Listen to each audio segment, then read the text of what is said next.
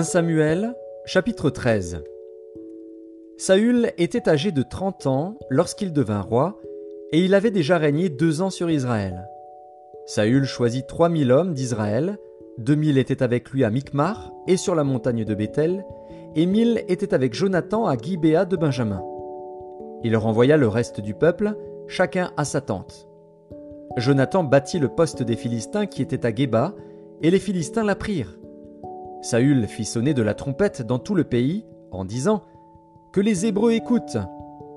Tout Israël entendit que l'on disait Saül a battu le poste des Philistins, et Israël se rend odieux aux Philistins.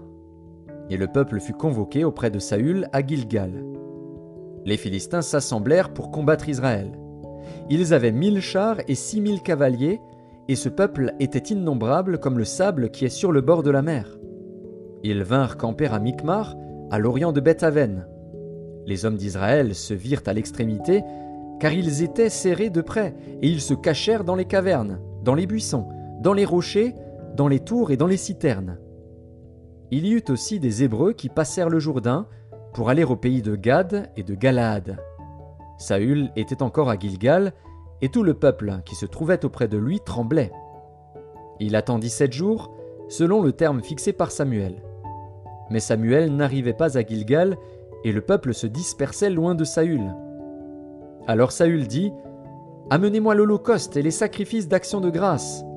Et il offrit l'holocauste. Comme il achevait d'offrir l'holocauste, voici, Samuel arriva, et Saül sortit au devant de lui pour le saluer. Samuel dit Qu'as-tu fait? Saül répondit Lorsque j'ai vu que le peuple se dispersait loin de moi, que tu n'arrivais pas au terme fixé, et que les Philistins étaient assemblés à Micmar, je me suis dit, les Philistins vont descendre contre moi à Gilgal et je n'ai pas imploré l'Éternel. C'est alors que je me suis fait violence et que j'ai offert l'Holocauste. Samuel dit à Saül, Tu as agi en insensé. Tu n'as pas observé le commandement que l'Éternel, ton Dieu, t'avait donné. L'Éternel aurait affermi pour toujours ton règne sur Israël. Et maintenant ton règne ne durera point.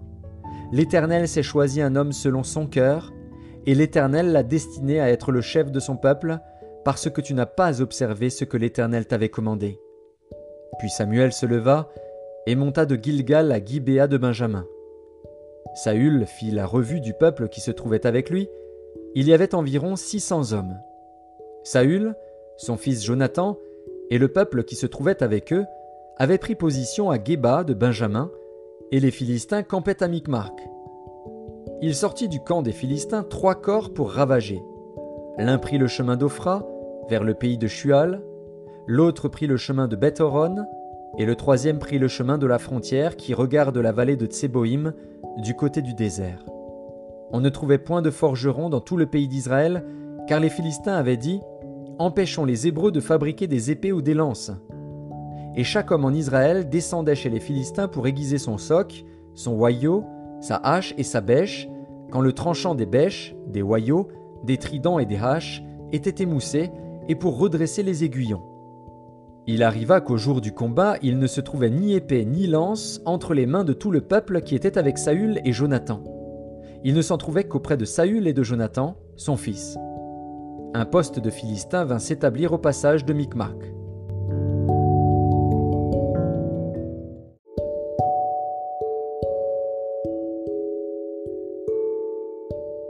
1 Samuel, chapitre 14 Un jour, Jonathan, fils de Saül, dit au jeune homme qui portait ses armes Viens, et poussons jusqu'au poste des Philistins qui est là de l'autre côté. Et il n'en dit rien à son père. Saül se tenait à l'extrémité de Gibéa, sous le grenadier de Migron, et le peuple qui était avec lui formait environ six cents hommes. Akija, fils d'Akitub, frère d'Ikabod, fils de Phiné, fils d'Élie, sacrificateur de l'Éternel à Silo, portait l'éphod. Le peuple ne savait pas que Jonathan s'en fût allé. Entre les passages par lesquels Jonathan cherchait à arriver au poste des Philistins, il y avait une dent de rocher d'un côté et une dent de rocher de l'autre côté, l'une portant le nom de Botsets et l'autre celui de Séné. L'une de ces dents est au nord vis-à-vis de Micmac et l'autre au midi vis-à-vis de Geba. Jonathan dit au jeune homme qui portait ses armes Viens, et poussons jusqu'au poste de ces incirconcis. Peut-être l'Éternel agira-t-il pour nous, car rien n'empêche l'Éternel de sauver au moyen d'un petit nombre comme d'un grand nombre. Celui qui portait ses armes lui répondit Fais tout ce que tu as dans le cœur, n'écoute que ton sentiment, me voici avec toi, prêt à te suivre. Eh bien, dit Jonathan, allons à ces gens et montrons-nous à eux. S'ils nous disent Arrêtez jusqu'à ce que nous venions à vous, nous resterons en place et nous ne monterons point vers eux. Mais s'ils disent Montez vers nous, nous monterons, car l'Éternel les livre entre nos mains. C'est là ce qui nous servira de signe. Ils se montrèrent tous deux au poste des Philistins, et les Philistins dirent Voici les Hébreux qui sortent des trous où ils se sont cachés. Et les hommes du poste s'adressèrent ainsi à Jonathan et à celui qui portait ses armes. Montez vers nous, et nous vous ferons savoir quelque chose. Jonathan dit à celui qui portait ses armes, Monte après moi, car l'Éternel les livre entre les mains d'Israël. Et Jonathan monta en s'aidant des mains et des pieds, et celui qui portait ses armes le suivit. Les Philistins tombèrent devant Jonathan, et celui qui portait ses armes donnait la mort derrière lui. Dans cette première défaite, Jonathan et celui qui portait ses armes tuèrent une vingtaine d'hommes sur l'espace d'environ la moitié d'un arpent de terre. L'effroi se répandit au camp, dans la contrée et parmi tout le peuple. Le poste et ceux qui ravageaient furent également saisis de peur. Le pays fut dans l'épouvante. C'était comme une terreur de Dieu. Les sentinelles de Saül, qui étaient à Gibéa de Benjamin, virent que la multitude se dispersait et allait de côté et d'autre. Alors Saül dit au peuple qui était avec lui, Comptez, je vous prie, et voyez qui s'en est allé du milieu de nous. Ils comptèrent, et voici, il manquait Jonathan et celui qui portait ses armes. Et Saül dit à Akija, Fais approcher l'arche de Dieu, car en ce temps l'arche de Dieu était avec les enfants d'Israël. Pendant que Saül parlait au sacrificateur, le tumulte dans le camp des Philistins allait toujours croissant. Et Saül dit au sacrificateur, Retire ta main. Puis Saül et tout le peuple qui était avec lui se rassemblèrent, et ils s'avancèrent jusqu'au lieu du combat. Et voici, les Philistins tournèrent l'épée les uns contre les autres, et la confusion était extrême. Il y avait parmi les Philistins, comme auparavant, des Hébreux qui étaient montés avec eux dans le camp, où ils se trouvaient disséminés, et ils se joignirent à ceux d'Israël qui étaient avec Saül et Jonathan. Tous les hommes d'Israël qui s'étaient cachés dans la montagne d'Éphraïm, apprenant que les Philistins fuyaient, se mirent aussi à les poursuivre dans la bataille. L'Éternel délivra Israël ce jour-là, et le combat se prolongea jusqu'au-delà de Bethaven. La journée fut fatigante pour les hommes d'Israël. Saül avait fait jurer le peuple en disant Maudit soit l'homme qui prendra de la nourriture avant le soir, avant que je me sois vengé de mes ennemis. Et personne n'avait pris de nourriture. Tout le peuple était arrivé dans une forêt où il y avait du miel à la surface du sol. Lorsque le peuple entra dans la forêt, il vit du miel qui coulait. Mais nul ne porta la main à la bouche, car le peuple respectait le serment. Jonathan ignorait le serment que son père avait fait faire au peuple. Il avança le bout du bâton qu'il avait à la main, le plongea dans un rayon de miel, et ramena la main à la bouche. Et ses yeux furent éclaircis. Alors quelqu'un du peuple, lui adressant la parole, dit Ton père a fait jurer le peuple en disant Maudit soit l'homme qui prendra de la nourriture aujourd'hui. Or le peuple était épuisé. Et Jonathan dit Mon père trouble le peuple. Voyez donc comme mes yeux se sont éclaircis, parce que j'ai goûté un peu de ce miel. Certes, si le peuple avait aujourd'hui mangé du butin qu'il a trouvé chez ses ennemis, la défaite des Philistins n'aurait-elle pas été plus grande? Ils bâtirent ce jour-là les Philistins depuis Micmac jusqu'à Ajalon. Le peuple était très fatigué, et il se jeta sur le butin. Il prit des brebis, des bœufs et des veaux, il les égorgea sur la terre, et il en mangea avec le sang. On le rapporta à Saül, et l'on dit Voici, le peuple pêche contre l'Éternel en mangeant avec le sang. Saül dit, Vous commettez une infidélité, roulez à l'instant vers moi une grande pierre. Puis il ajouta, Répandez-vous parmi le peuple, et dites à chacun de m'amener son bœuf ou sa brebis, et de l'égorger ici. Vous mangerez ensuite, et vous ne pécherez point contre l'Éternel, en mangeant avec le sang. Et pendant la nuit, chacun parmi le peuple amena son bœuf à la main afin de l'égorger sur la pierre. Saül bâtit un autel à l'Éternel. Ce fut le premier autel qu'il bâtit à l'Éternel. Saül dit Descendons cette nuit après les Philistins, pillons-les jusqu'à la lumière du matin, et n'en laissons pas un de reste.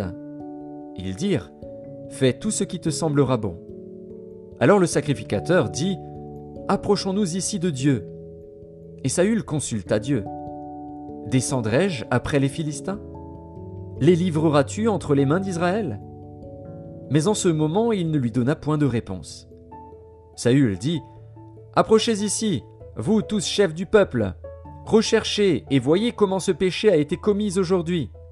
Car l'Éternel, le libérateur d'Israël, est vivant. Lors même que Jonathan, mon fils, en serait l'auteur, il mourrait. Et dans tout le peuple personne ne lui répondit. Il dit à tout Israël, Mettez-vous d'un côté, et moi et Jonathan, mon fils, nous serons de l'autre. Et le peuple dit à Saül, Fais ce qui te semblera bon. Saül dit à l'Éternel, Dieu d'Israël, fais connaître la vérité. Jonathan et Saül furent désignés, et le peuple fut libéré. Saül dit, Jetez le sort entre moi et Jonathan, mon fils. Et Jonathan fut désigné. Saül dit à Jonathan, Déclare-moi ce que tu as fait. Jonathan le lui déclara, et dit, J'ai goûté un peu de miel, avec le bout du bâton que j'avais à la main. Me voici, je mourrai. Et Saül dit, Que Dieu me traite dans toute sa rigueur, si tu ne meurs pas, Jonathan. Le peuple dit à Saül, Quoi? Jonathan mourrait, lui qui a opéré cette grande délivrance en Israël? Loin de là, l'Éternel est vivant, il ne tombera pas à terre un cheveu de sa tête, car c'est avec Dieu qu'il a agi dans cette journée. Ainsi le peuple sauva Jonathan, il ne mourut point. Saül cessa de poursuivre les Philistins, et les Philistins s'en allèrent chez eux. Après que Saül eut pris possession de la royauté sur Israël, il fit de tous côtés la guerre à tous ses ennemis, à Moab, aux enfants d'Ammon, à Édom, au roi de Tsoba et aux Philistins. Et partout où il se tournait, il était vainqueur. Il manifesta sa force, bâtit Amalek, et délivra Israël de la main de ceux qui le pillaient. Les fils de Saül étaient Jonathan, Jishvi et Malkishua. Ses deux fils s'appelaient l'aîné Mérab et la plus jeune Michal. Le nom de la femme de Saül était Akinoam, fille d'Akimaatz. Le nom du chef de son armée était Abner, fils de Ner, oncle de Saül. Kis, père de Saül, et Ner, père d'Abner, était fils d'Abiel. Pendant toute la vie de Saül, il y eut une guerre acharnée contre les Philistins. Et dès que Saül apercevait quelque homme fort et vaillant, il le prenait à son service.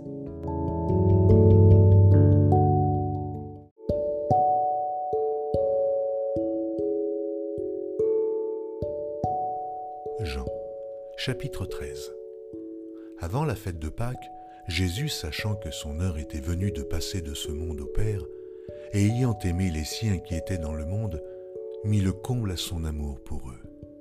Pendant le souper, lorsque le diable avait déjà inspiré au cœur de Judas Iscario, fils de Simon, le dessein de le livrer, Jésus, qui savait que le Père avait remis toutes choses entre ses mains, qu'il était venu de Dieu, et qu'il s'en allait à Dieu, se leva de table, ôta ses vêtements, et prit un linge dont il se ceignit. Ensuite, il versa de l'eau dans un bassin, et il se mit à laver les pieds des disciples et à les essuyer avec le linge dont il était saint.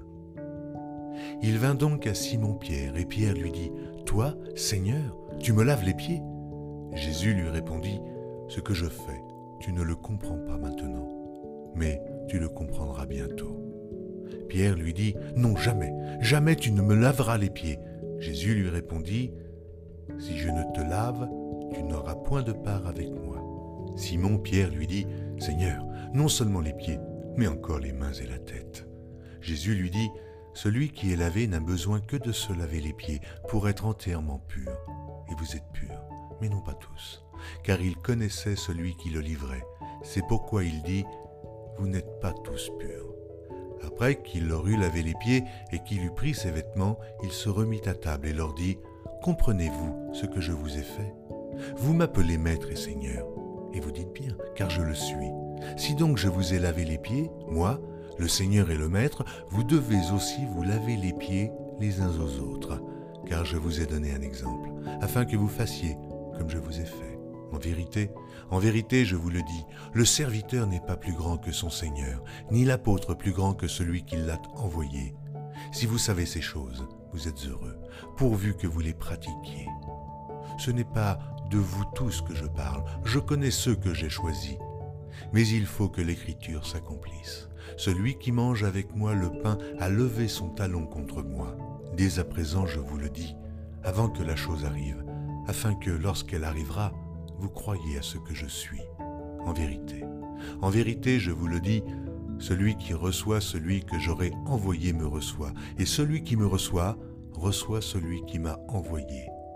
Ayant ainsi parlé, Jésus fut troublé en son esprit, et il dit expressément, En vérité, en vérité, je vous le dis, l'un de vous me livrera. Les disciples se regardaient les uns les autres, ne sachant de qui ils parlaient. Un des disciples, celui que Jésus aimait, était couché sur le sein de Jésus. Simon Pierre lui fit signe de demander qui était celui dont parlait Jésus. Et ce disciple s'étant penché sur la poitrine de Jésus lui dit, Seigneur, qui est-ce?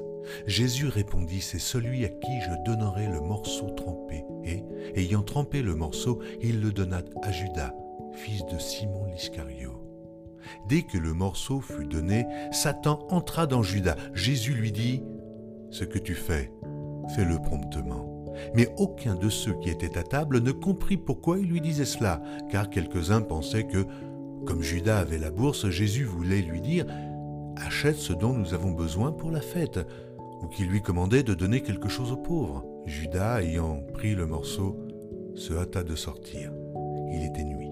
Lorsque Judas fut sorti, Jésus dit Maintenant, le Fils de l'homme a été glorifié, et Dieu a été glorifié en lui. Si Dieu a été glorifié en lui, Dieu aussi le glorifiera en lui-même, et il se glorifiera bientôt. Mes petits enfants, je suis pour peu de temps encore avec vous. Vous me chercherez et comme j'ai dit aux Juifs, vous ne pouvez venir où je vais. Je vous le dis aussi maintenant. Je vous donne un commandement nouveau. Aimez-vous les uns les autres comme je vous ai aimé. Vous aussi, aimez-vous les uns les autres. À ceci tous connaîtront que vous êtes mes disciples si vous avez de l'amour les uns pour les autres. Simon Pierre lui dit, Seigneur, où vas-tu? Jésus répondit, Tu ne peux pas maintenant me suivre où je vais, mais tu me suivras plus tard. Seigneur, lui dit Pierre, pourquoi ne puis-je pas te suivre maintenant? Je donnerai ma vie pour toi. Jésus répondit, Tu donneras ta vie pour moi, en vérité. En vérité, je te le dis, le coq ne chantera pas que tu ne m'aies renié trois fois.